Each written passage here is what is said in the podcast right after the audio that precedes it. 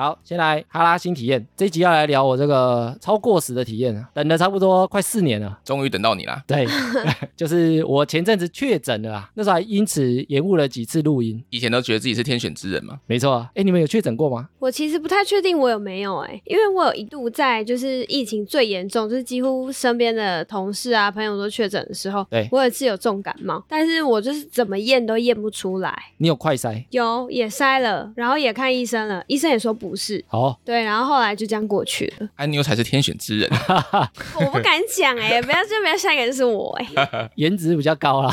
那跑跑呢？有啊，我之前中过一次，啊，所以你有中过？有，因为我一直没有中啊。之前不是有个新闻说，如果颜值比较高的话，感觉比较不会中奖。结果你现在颜值变低了。变丑。对啊，颜值不够了。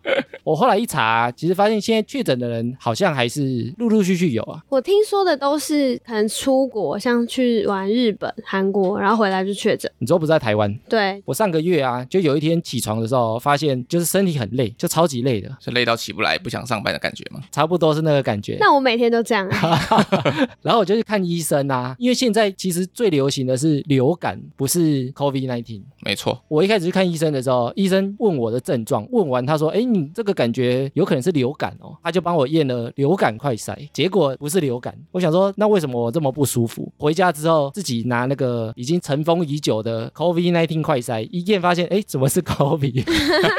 我想说太过时了吧，这么久才中。因为我从口罩解禁之后啊，我基本上就没再戴口罩了。我也没再戴口罩。对啊，一直没中，好像也蛮神奇的。那艾米，你确诊多久之后才好啊？我跟一般人差不多，都是一个礼拜左右，转阴好像是五天还六天，但是不舒服差不多一个礼拜。我有吃那个清冠一号、欸，我觉得蛮神的，还蛮好吃的、啊。哪会好吃啊？他现在已经没有公费了啊，他有卖那个汤的跟粉末的，那你是吃哪一种？我就问他哪一种比较快好啊？他说汤的浓剂比较高，那汤的，你们顺便煮一下要炖排骨。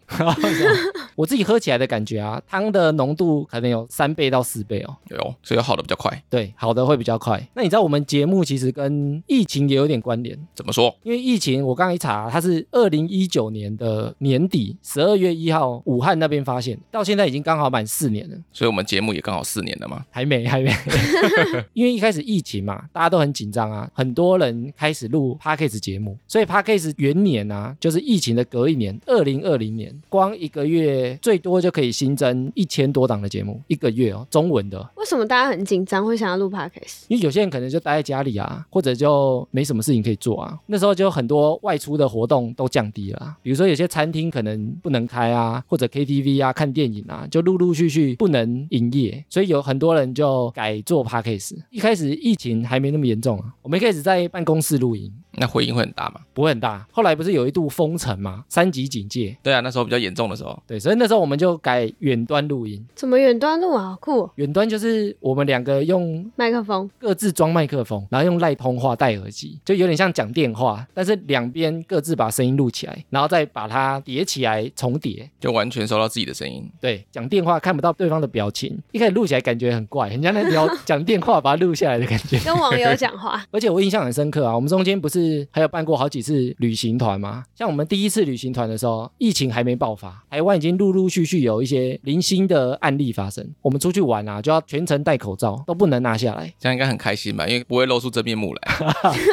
然后第二次旅行团啊，也是遇到疫情有点危险的时候，我印象很深刻哦。那时候台湾才刚刚开始升温，我们那时候还想说，到底能不能顺利出发，不晓得。你猜那时候一天的确诊数是多少？我们已经吓得要死哦。两千，没有，那时候一天四十几而已，而且四十几已经是很多了哦。对，当时一开始不是说什么一个两个，然后忽然跳到二十几、四十几，我们就是第二次出团在那个四十几，然后后来从四十几开始一直倍数往上跳啊。就我们出团之后没多久就三级警戒，哦，会不会刚好你们出团的时候有帮助长声势一下？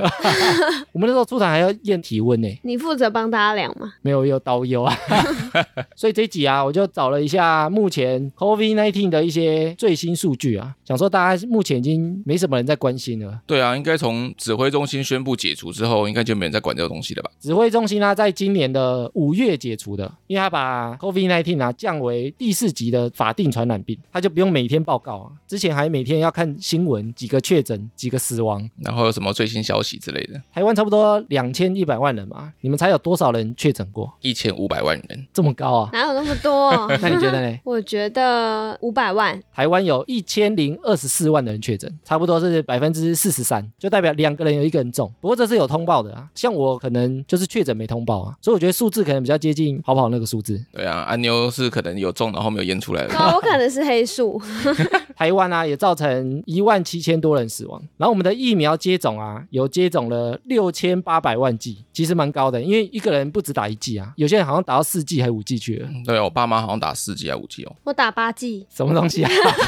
啊，没有啦，我打三剂。然后因为疫情解封嘛，所以我们出国的人数就一直在成长。像去年啊，它就比前年成长了五倍，然后今年感觉更多，今年又比去年又成长了三倍。听说现在在机场入境啊，都要四十分钟起跳。这个问跑跑就知道啦。哦，因为现在出国人数真的太多，很可怕。你说比疫情前还多？差不多是可以这样讲，因为现在大家封了这一个时期，一定都要赶快先出去，出去感觉说啊，我就是赢了。可以赢了，大家很久没出去了。对啊，像日本大阪那个道曲道顿曲嘛，那个地方叫什么？道顿崛，哦，道顿 道顿崛那个地方几乎塞满啊，都是外国人，塞满人，没有办法逛街。台湾人出国啊，日本也是最多的啊。日本占整体出国啊二十四趴，差不多四个人就有一个人去日本。那全球的总确诊人数啊，有通报的哦，你们猜有几个人？全世界刚才算到千万嘛，对，大概八千万。全球嘞，全球哎、台湾就一千万了，怎么可能八千万？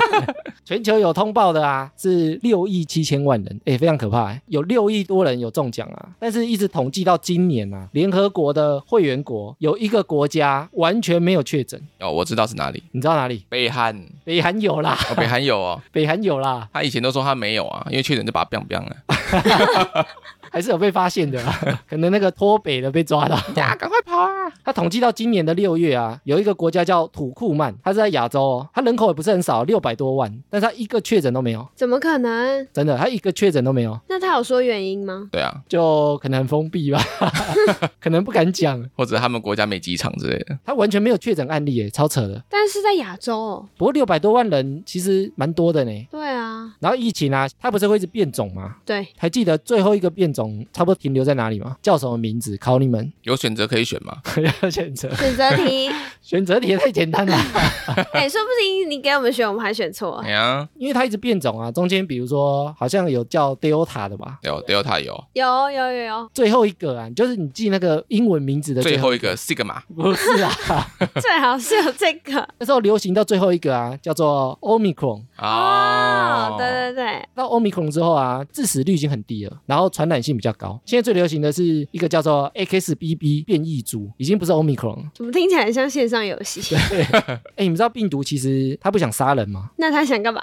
你知道吗？因为人死了，它没有办法传播啊。对，因为病毒的最终目的啊，它是要长越多越好嘛。嗯然后因为那个病毒你要有宿主啊，你要寄生啊，它是 DNA 或 RNA 的形状啊，动物或者是人的身上它才活得下来。它反而希望人不要死掉，你致死率太高啊，它就没办法啊，就是传出去，传出去。然后你传播的途径也是越方便越好，最方便就是口沫，因为你不用接触啊，不用接触就可以传染，传最快。所以现在的 COVID 啊，它已经成为致死率蛮低的，然后传染率很高的一个病毒了，已经几乎是它的最终形态了。然后因为这个疫情啊，影响最大的就是观光产业跟住宿产业，统计有差不多五到十万人这两个产业的离职。哦，这个我们非常有感，你们很多人离职吗？离职率还蛮高的耶，尤其是我们北美那边。后来他们可以复职吗？呃，没有离职就是离职了，除非你是留停。但有些人可能就直接离职，做别的事情去了。对，很多人离职，像我们北美现在还是很难招得到人。所以啊，我们节目也顺利挺过这一波疫情的啊。谢谢大家支持啊，什么意思？有大家支持，我们才能存活下来啊。好了，以上就是我这一次的确诊新体验啊。没有体验过的人啊，我这个体验我也不确定是不是能建议你体验看看。我怕有什么三长两短。应该蛮多人在打疫苗的时候就体验过了。好，所以我是比较落后了，落伍的啊。我们的听众会不会有还没确诊过的天选之人啊？你的颜值超高的吗？对啊，希望你可以来去私信我们，跟我们分享一下，炫耀一下。那顺便传张照片来看看你颜值多高哦。唉，冬天到了，天气转凉，更显得空虚寂寞，觉得冷啊。试试回家打开 Vana Living 的蜡烛暖灯吧。来自北欧的瑞典设计香氛品牌 Vana Living，使用百分之百天然性植物蜡的香氛蜡烛，商品由瑞典制造，直送来台湾，搭配最有人气的 Vana 蜡烛暖灯，居家氛围感瞬间爆棚。无论是自用、送礼、交换礼物，都是最棒的选择。另外，Vana Living 欢庆圣诞节送礼提案开跑啦！官网下单输入小写英文哈拉 H A L A，立享全站八八折最低优惠，还有丰富好礼限时优惠，打折再打折。香氛蜡烛搭配造型暖灯，或是使用明火烛光，回家释放一整天的压力，舒服过冬。要用就用最好的瑞典直送香氛品牌 Vana Living 赞啦！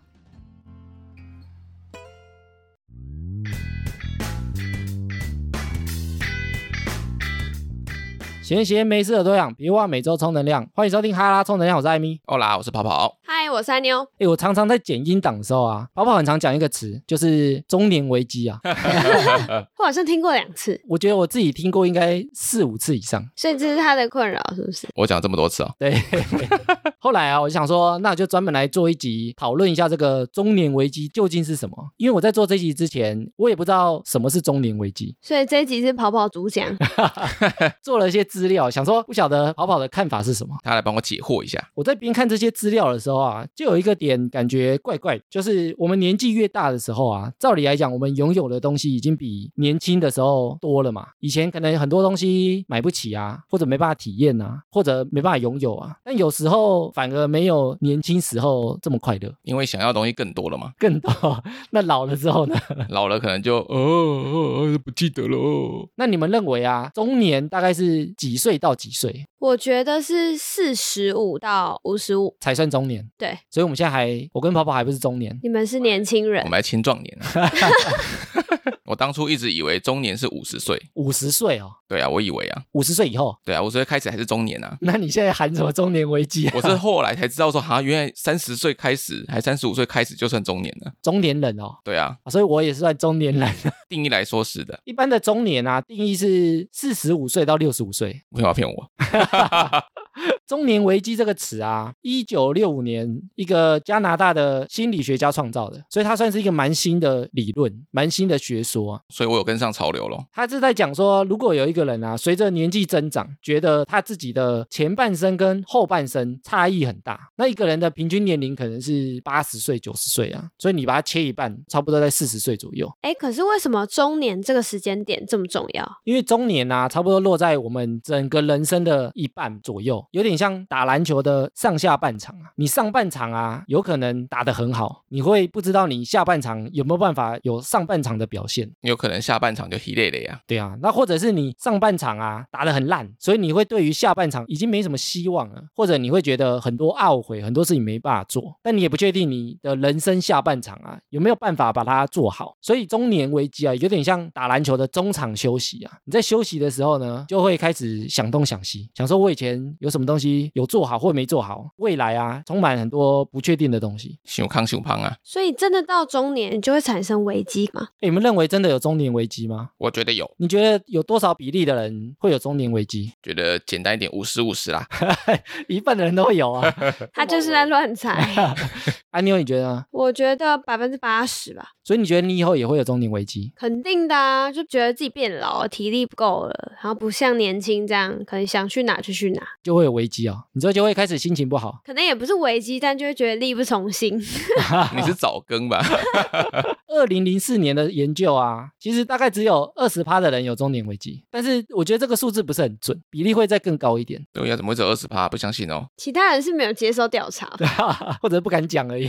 他们就会分析全世界的一百多个国家，看每一个国家的幸福感、年龄、经济状况、工作发展跟健康状况，然后他有分析一个我们人一生啊最悲惨的时刻，差不多是四十七岁。哦，一般普遍的人啊，为什么四十七岁最悲惨？因为他们研究看起来啊，这个年龄离退休还有一段时间。我们前几集才聊退休嘛，一般人我们会认为是差不多六十到六十五岁退休啊，离退休可能还有二十年，不是很近啊。然后你在这个年龄的时候，工作表现或者职称会比较难突破。如果你前面没有脚步踩好，或者没有升得很快的话，到这个年龄也很难再很快的升上去了。没有抱对大腿的话，可能就已经来不及了。而且你在四十五到六十五岁啊，你的身体状况跟身体健康会比较没有那么好。然后再加上，比如说有些人可能有结婚，甚至有些人离婚，然后或者是父母生病。那有些人如果有小孩，小孩子也许也有点年纪了啊，差不多是中二的年纪啊。我那时候爸妈应该很辛苦吧？对啊，所以小孩也许也叛逆，或者会忤逆啊，或者交了坏朋友，做坏事，很多事情都会在这个年龄爆发。你觉得，如果我们从零岁到一百岁啊，假设幸福感把它画成一幅曲线图，它应该会长成什么样子？几岁会最快乐？几岁会最悲惨？你觉得它是一个斜线往上还是往下这样？我觉得它会先慢慢往上到一个顶峰之后，再开始急速下降。那顶峰差不多几岁？顶峰大概三十五岁左右吧。哎，三十五岁不就我们现在这年纪？大家我们已经过了啊、所以现在开始要慢慢不快乐了。所以我们顶峰已经过了，我们过顶峰了，后面就急速往下坠就，开始往下了。然后一直往下，大概六七十岁开始就停滞了，因为你失忆了，你就不记得。会这么惨吗？哦所以你觉得三十五岁是上坡，三十五岁以后就开始下坡？。对，三十五岁开始跟钙质流失一样快。那安妞你觉得呢？如果我们年龄画成一个幸福曲线图，会长什么样子？我倒觉得会像一个就是峡谷嘛，就是小时候是最快乐的。小时候最快乐，对，小时候最快乐，然后到了可能二十三十的时候，慢慢往下降，然后四十是最低，对但五十会再起来。会再起来？为什么？嗯，因为我的想法是，可能年轻的时候你就是要拼事业啊，所以可能很累，然后很多事情要做，所以幸福指数、快乐指数不会太高。所以会一直下降。对，但是到快要退休的时候，你的经济能力也到达一定的标准，你可以做很多想要做的事，所以会越来越快乐。哦所以老了反而烦恼可能又没了，不用工作了。对啊，不用工作啊，然后你又有钱了，对啊，可以去做一些自己想要做的事。他研究看起来啊，比较像安妞讲的那样，哎呦，就是我们一开始是很快乐的，不过差别是啊，幸福图看起来啊，一开始的高峰差不多是在三十岁左右。我现在想一想，好像也蛮合理的。三十岁以前就是有体力啊，正在冲刺的那个年龄啊，口袋有自己可以花费的钱啊，然后那时候身体又很年轻，然后又有远大的抱负跟理想，想做什么就做什么，看起来啊，三十岁以后就会开始慢慢下滑。一垮。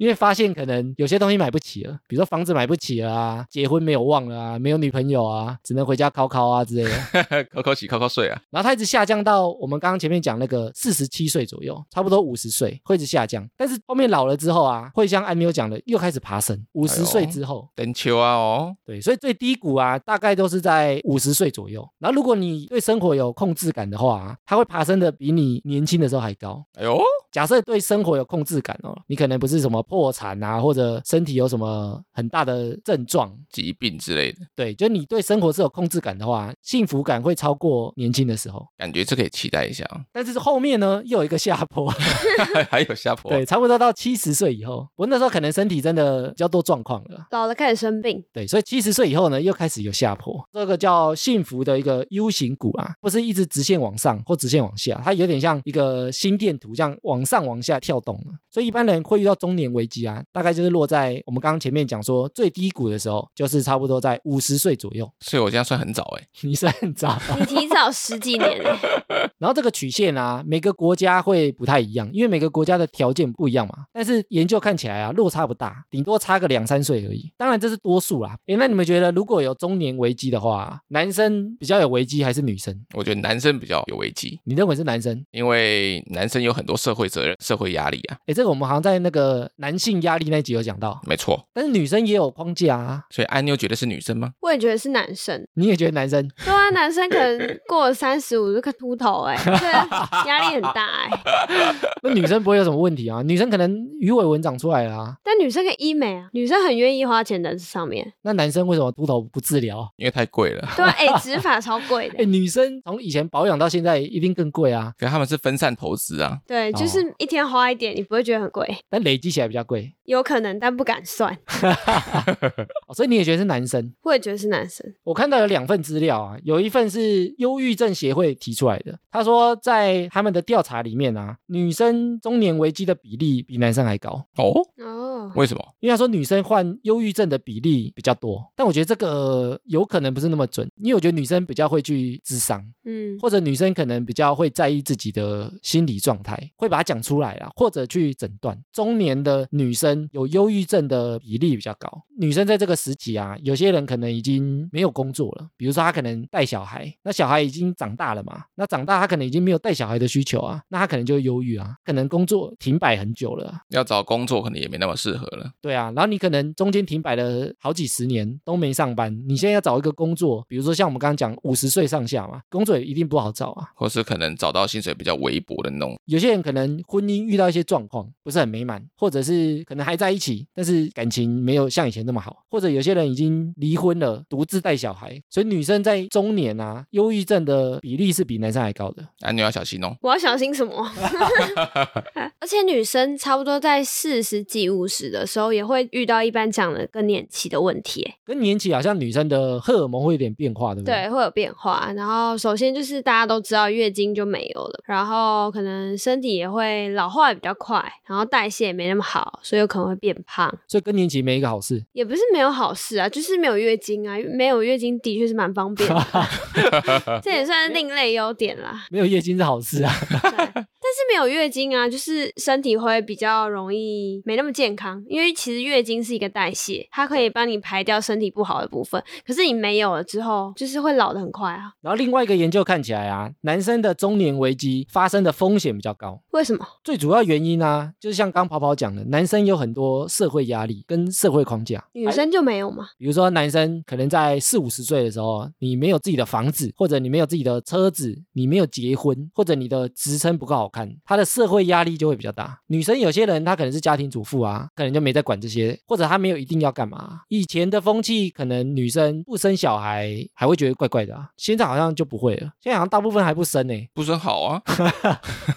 现在小孩子多难带啊。哎，现在女生的框架好像没有以前这么多。现在的确是有比可能我们爸妈那一代还自由很多。我也觉得男生比较会有中年危机。我觉得男生女生啊，在中年可能多多少少都会遇到压力，但是男生比较不知道怎么释放，比较没有管道去释放这个压力啊。那如果你哪一天有中年危机了，你会想去咨商吗？我不会，要是我啦，为什么会有点害羞？对，或者我可能心里会说服自己没有中年危机，我没有。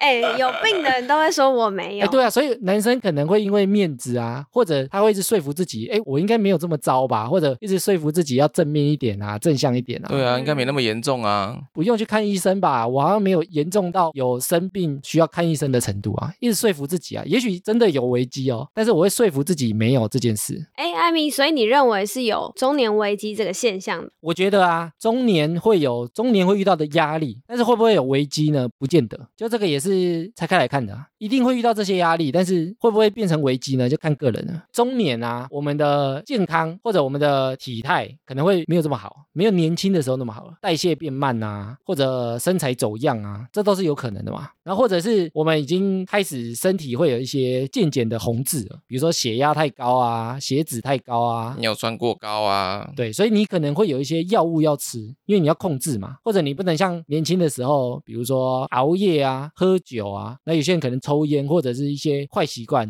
在中年的时候，身体变差的时候，你可能有些坏习惯影响副作用就会很大。这是真的。然后我们在中年的时候啊，对家庭来说，因为那时候可能已经也结婚了，那如果有小孩的话，父母的责任、伴侣之间的责任，我们在中年的时候也会遇到长辈比我们还老嘛，所以他的身体可能是更差的啊。你差不多四五十岁的时候，父母差不多就是我们刚刚前面讲那个幸福指数下坠的时候，七十岁以后了，所以父母也许危机比你还大，可能比你还厌世。是我的 double。然后中年我们也会遇到工作不上不下，像前面讲，如果你前面没有卡到一个很好的位置，也许你就升不上去了。然后你要转职呢，也找不到很好的工作，除非能力是很好的，或者你的经验人脉是够的。不过大部分的人，你在中年你要转职，可能又特别吃力，不像年轻，可能你要跳产业还有点机会啊。还有时间去累积人脉，然后在经济上面啊，你可能长辈需要花钱，你自己也可能有房贷啊、车贷要然后如果有小孩的话，小孩也会花你很多钱。嗯，学杂费、生活费，然后在中年的时候啊，也比较容易会失去生活的动力，你不知道你后面要做什么了。做什么都觉得不有趣。然后有些人啊，会有想要重返青春的感觉，比如说他可能年轻的时候很有魅力啊，很多人追啊，中年的时候你已经没有魅力了，你已经是一个糟老头了。好惨哦。你会很向往以前好多学妹都跟我告白哦，或者是有些人他可能以前很有名气啊，年轻的时候他可能是一个风云人物，对，或者他是一个网红，因为现在还是很看外貌嘛，所以你外貌假设没这么光鲜亮丽的时候，也许你就没有以前的那种魅力，以前的那种自信。对啊，以前年轻可能是妹头，现在呢，现在只能在家里自己哭啊。或者你在中年的时候啊，你会开始懊悔以前有些目标没有达到，年轻想做的事情没有办法完成，有一些没啊没有追到，哦那可能很难过啊。那这些目标呢？你在年轻的时候觉得时间还很多啊，就我还有机会。那你在中年的时候就会开始放弃了，觉得啊，我想做的事情没做到，好像也没机会了。可能也会遇到长辈过世啊，或者是朋友过世啊。年轻的时候不会遇到这些问题嘛，所以你在中年的时候也会有这些压力在。所以我觉得中年危机讲起来啊，好像就是一种不上不下的感觉，就是你要往上爬，好像也有点吃力，然后你往下呢又没什么退路，好可怜哦。就是生活、经济、人际关系全部都不上不下。哎，跑跑，你不是常常把中年危机挂在嘴边吗？对啊，那你是真的有刚我们聊到的这些状况吗？有欸这些镜头我都有哎，怎么办？全部都有啊。全部都中啊！那有没有哪一项是你觉得最有感的？最有感就工作不上不下嘛。你说卡在中间了，对啊，就觉得已经进公司十几年了，但是还在这个地方，还在做一样的事情，没有一个新鲜感。那你可能也觉得以后没什么希望了，对啊，就觉得可能再过十几年还是这个样子了。哦还是在这个位置啊。对啊，做一样的事情。对，像我之前乐团停掉了，然后我就觉得说，哦，好像也没有什么事情可以激发我自己的兴趣。哦，原本还有一个重心在，对，哎，但是我们预计明年要回复喽。哎，刚刚不是还有聊到体力吗？那你们两个觉得自己的体力有落差吗？我好像觉得还好哎。你不要装哦。我是觉得，如果上班跟酒喝多了之后的那个感觉，是真的有差别，比较容易累哦，比较容易累。但是如果你到了放假，就哇，整天生龙活虎，所以这是上班的问题啊。我以前是可以熬夜或者是宿醉的欸，我现在好像不太行了。是从几岁开始发现哦，有点不舒服？宿醉会特别久啊，哦，对，宿醉真的很久。哦对，或者是熬夜之后会累很久啊，一直补眠补不回来的感觉。但我熬夜，因为我是每天都在熬，所以我不会觉得特别怎么样。哦，我现在也是在熬啊，所以就觉得身体 一直很虚的感觉。对，是真的有点，可能有点肾虚哦。哦，所以我周末可能会有一天睡得特别长啊，一定要给他睡到很饱啊，睡到自然醒的那种。要记得醒来。那一般中年危机会有什么比较明显的症状吗？我收集到了几个哦，我们听众啊，可以看看自己最近有没有这个症状，也许有这个症状。要注意，对啊，你也许是中年危机，自己都不知道。比如说，你可能会没办法专心，这个我有哎、我早就有，我可能国小就有了、欸。但没办法专心。我觉得现在还有那个社群的问题，或短影音啊，资讯都很短，所以你没办法专心下来看一本书之类的。这个不见得是中年危机啊，对，这只是东西太多。或者没办法安静下来，然后体力会下降，容易受到刺激而生气，或者有些人啊，他会觉得身体比较常发生无力感，生活失去控制的感觉。怎么听起来这么严重？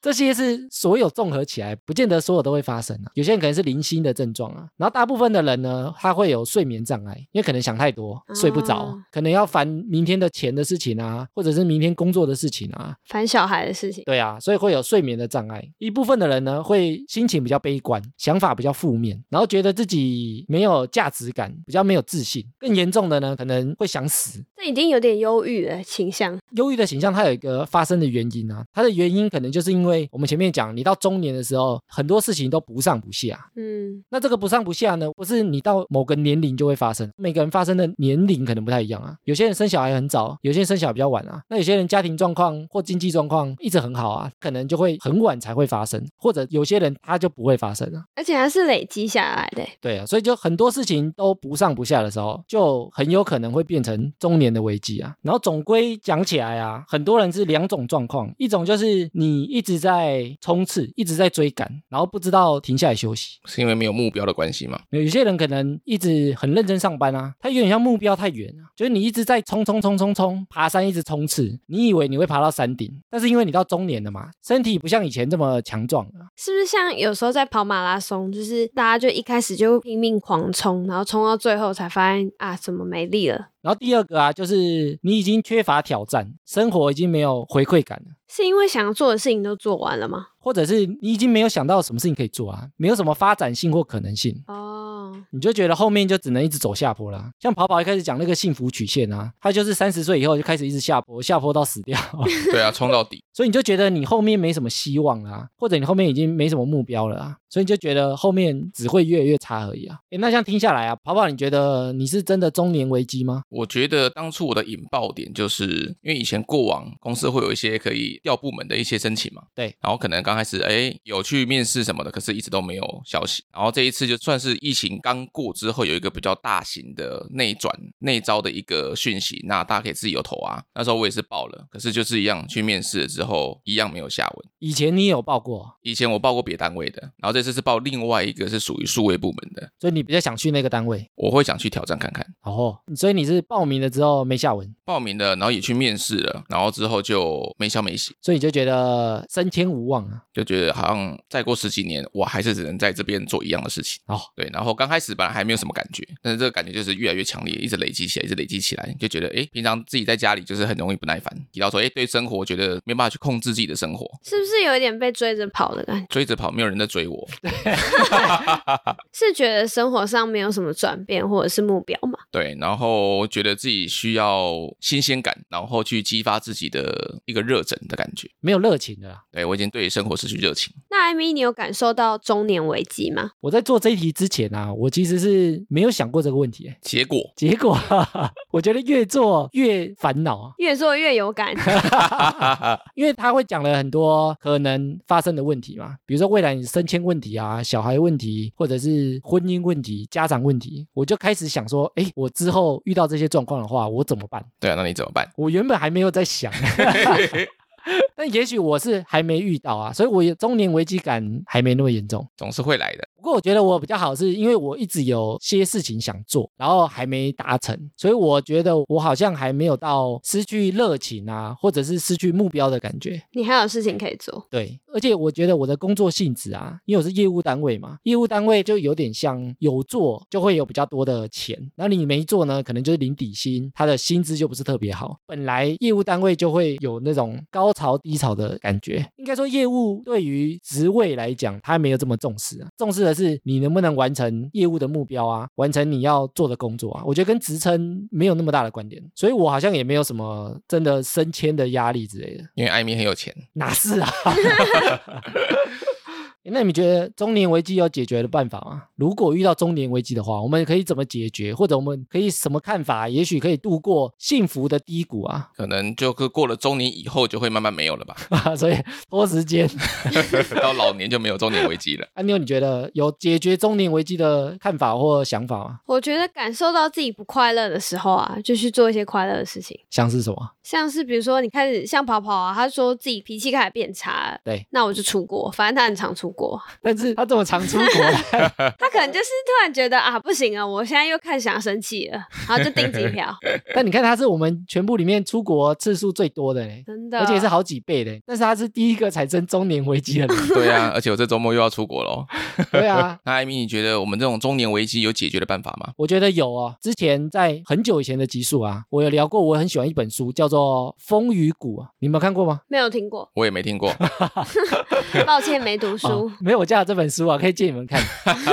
这本书我非常喜欢，是用一个故事，然后去带出他后面想讲的东西。而且这本书的字数很少，你差不多一个晚上就可以看完，所以它只有五页。没那么少。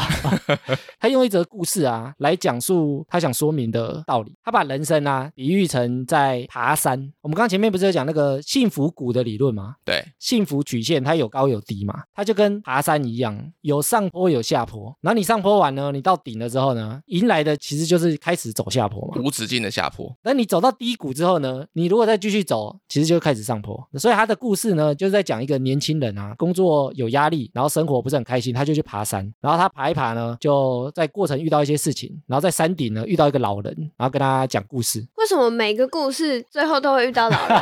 因为他表示一个睿智的一个智者在解决你的问题。对啊。啊，老人他已经有经验了啊，他已经经历过，他可能跟年轻人有这个一样的经历啊。像我跟跑跑就比较老啊，我们就可以 讲给一些年轻人听啊，对不对？因为也许我们有经历过啊。如果那老人就跟他讲说，那你不要下山就好了，哎，这是他其中一个东西啊。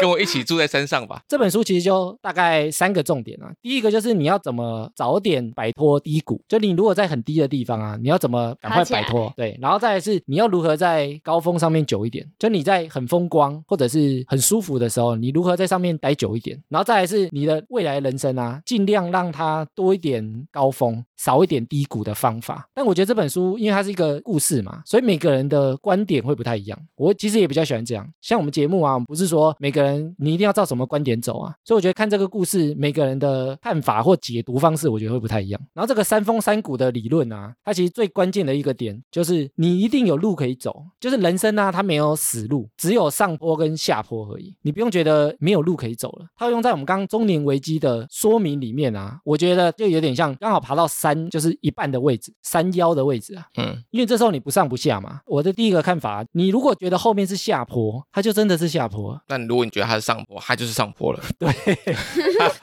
你要如何相信后面是上坡呢？你要建立一些目标，那个山峰就有点像你要去的地方嘛。但是这个目标的设定啊，你又不能设得太远哦，设得太远就会像我们刚刚讲，你一直冲，你一直到不了山顶啊，你就会想放弃。所以你要把它那个山峰设成一格一格一个阶段性的小山峰，就是我走一走，我会真的达到当初想要做的事情。比如说有些人要买房子啊，你不要一开始就想说我要买一个一百平的大房子，或者我要买个三百平的大别墅啊，你可能存钱存个两三天，你就觉得这个不可能，台湾房价这样看起来不可能。对啊，绝对不可能啊。对，你可以先设定我买个十平小套房，那选项就只有上坡跟下坡，只能往上冲或往下坠吗？还是还有其他选择？还有一个选择，如果你已经冲一冲，已经觉得累了啊，可以休息吗？可以休息。但休息有一个关键，休息就是停留在原地啊，它也要有一个关键，你要真的能满足现况，就你不能羡慕人家爬得比我高啊，就是你要真的很满足现在的生活跟现况。你要觉得自己很棒吗？应该说，觉得自己目前的位置跟生活跟朋友是一个觉得舒服的状态，满足啦。因为有些人他中年危机啊，羡慕别人山比我高啊，他站得比我高啊，他有房子有车子，工作比我好，或者他女朋友比我漂亮。就是个不满足心态啊。对啊，你如果觉得很多人站在很高的地方啊，你就没办法休息了。嗯，所以我觉得中年危机啊，就是你没有什么事情想做，或者你没有觉得有更高的可能性，你站的位置啊，已经没有往上的路线。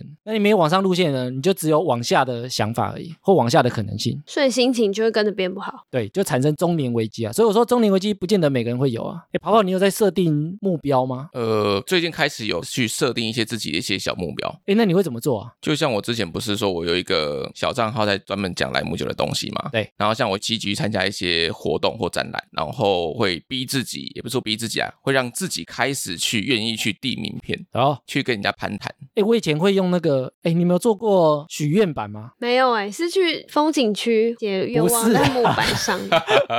啊，不是，不是许愿板啊，应该说梦想版啊。没有哎、你没做过？梦想版是什么？对啊，第一次听说我之前有做哦，很多事情后来真的有达成。是买一个小白板，然后上面写心愿吗？呃，我是用一个软木塞的板子，我那时候选了十个十件，我觉得未来我想要做成的事情，钉钉钉钉在上面。然后我做的事情呢，我就会照这十个小目标去达成，然后不能写太远哦。那你那十件有达到几件？好像有三件、四件有达成的，那剩下的七件呢？就还是继续做啊，继续做啊。哦，因为我跟另外一半有一起做这个板子啊，所以你也可以看到另外一半的愿望啊。有些愿望你不见得是达成自己的、啊，你也许可以帮伴侣达成啊。啊，现在板子还在吗？板子还在，但是会不好意思拿出来。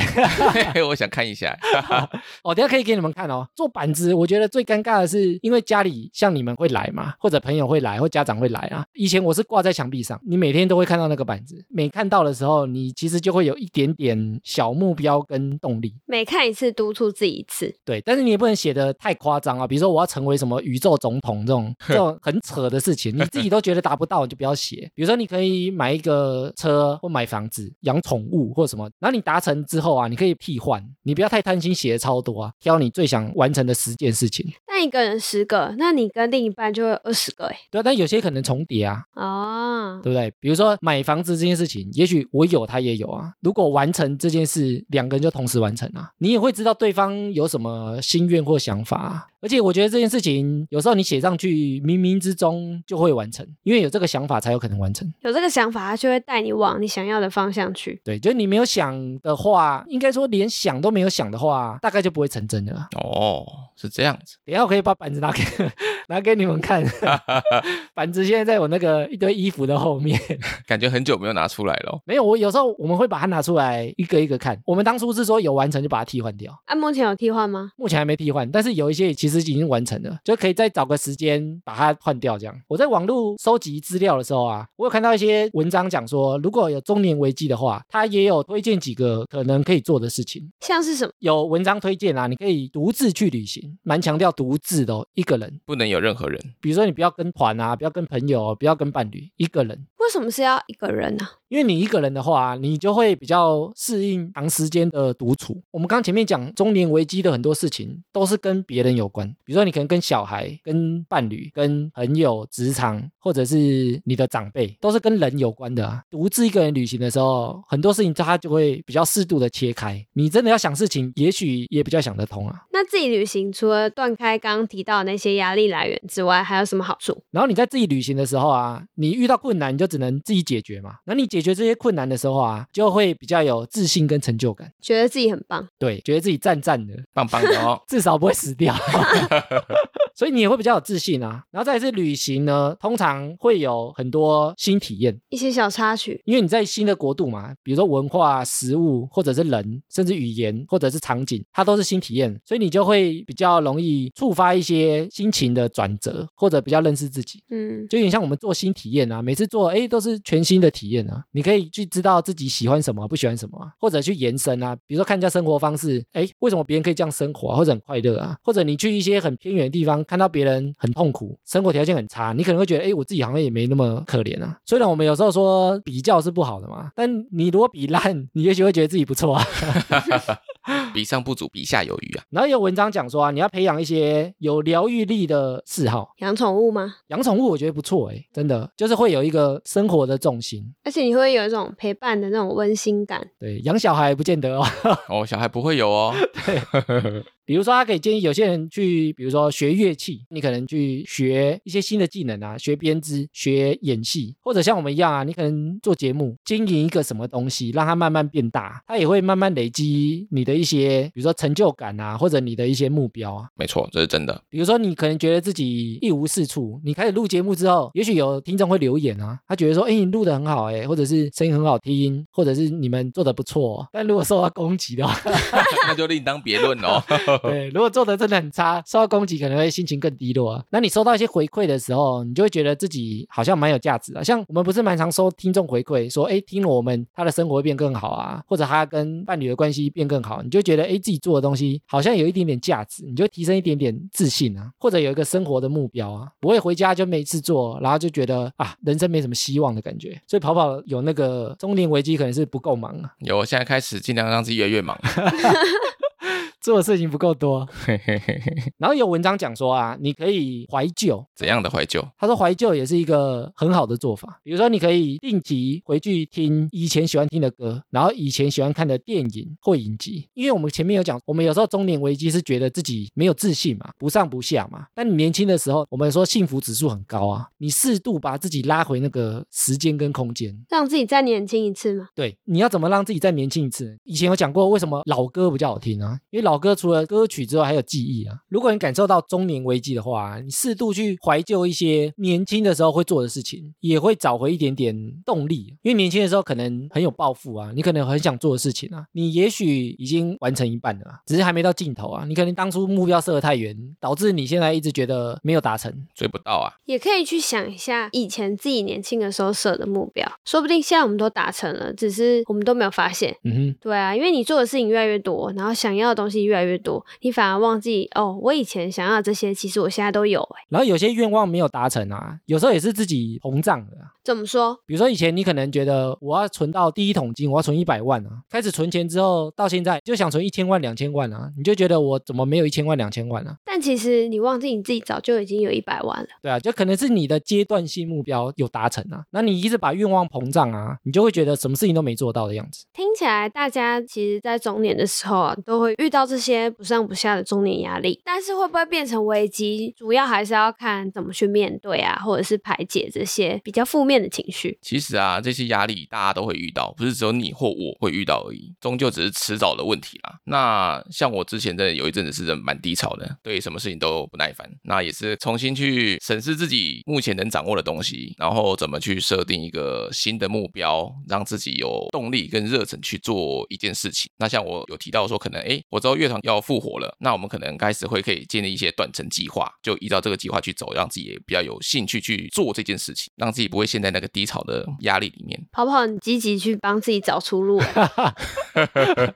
像我们做节目啊，其实也会想要去做一些新的改变或一些新的尝试。诶所以啊，我们势必会遇到这些中年的压力啊。至于会不会变成危机呢，就看我们怎么去好好看待他们啊。哎，那我们今天聊完之前，是不是要先来看艾米的板子啊？对啊，我们等下把它偷拍照上传 IG 给大家看。不要啦。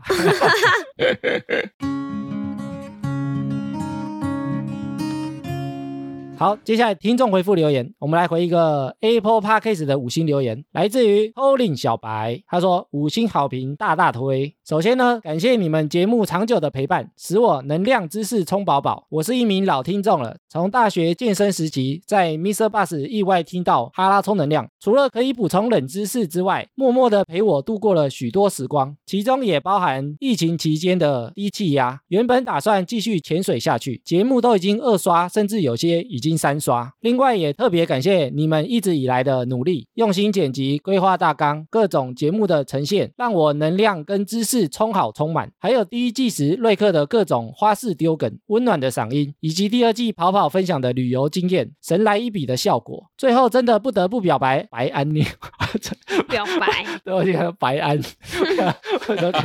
最后真的不得不表白一下安妞甜美的声音，节目更加丰富之外，不同的观点与思路也让节目更有层次。好了，真的是最后了，祝节目长虹，主持人一切顺心。有被念到的话，也跟念到的人说声辛苦啦。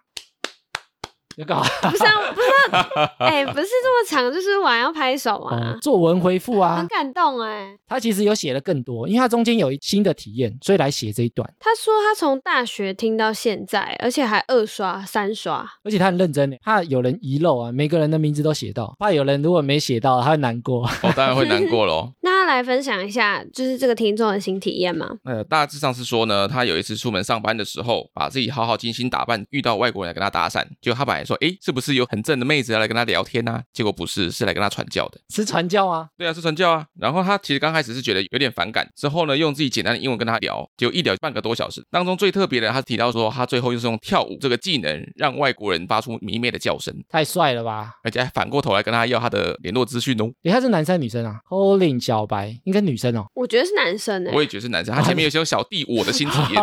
小弟啊，哦，男生跳舞给外国人看，哎，很敢呢。要是我，感觉我做不出来，你会觉得丢脸吗？我会觉得蛮丢脸的，又不认识对方是不同国籍的人啊，感觉聊天都有点困难，何况是跳舞。啊，聊天我比较可以啊，聊天你可以吗？聊天我应该可以。你确定你可以？你喝酒可能可以。好啦，其实 Colin 小白他写的非常的详细啊，但我们碍于那个时间的关系，没办法把整篇作文把它讲完。请你多见谅啊。感谢 Colin 小白，我们期待之后大家的作文回复哦。好啦，以上就是本集的哈拉充能量。喜欢我们的听众呢，可以到各大播放平台订阅及追踪我们的节目。有 Apple Podcast 的听众可以拉到节目最下方给我们五星回馈，我们会在节目上回复听众朋友。也可以追踪节目的 IG 以及 Facebook 来跟我们留言互动。原则上，我们每周一固定更新。我是哈拉充能量的跑跑，我是艾米，我是阿妞，我们下周见喽，拜拜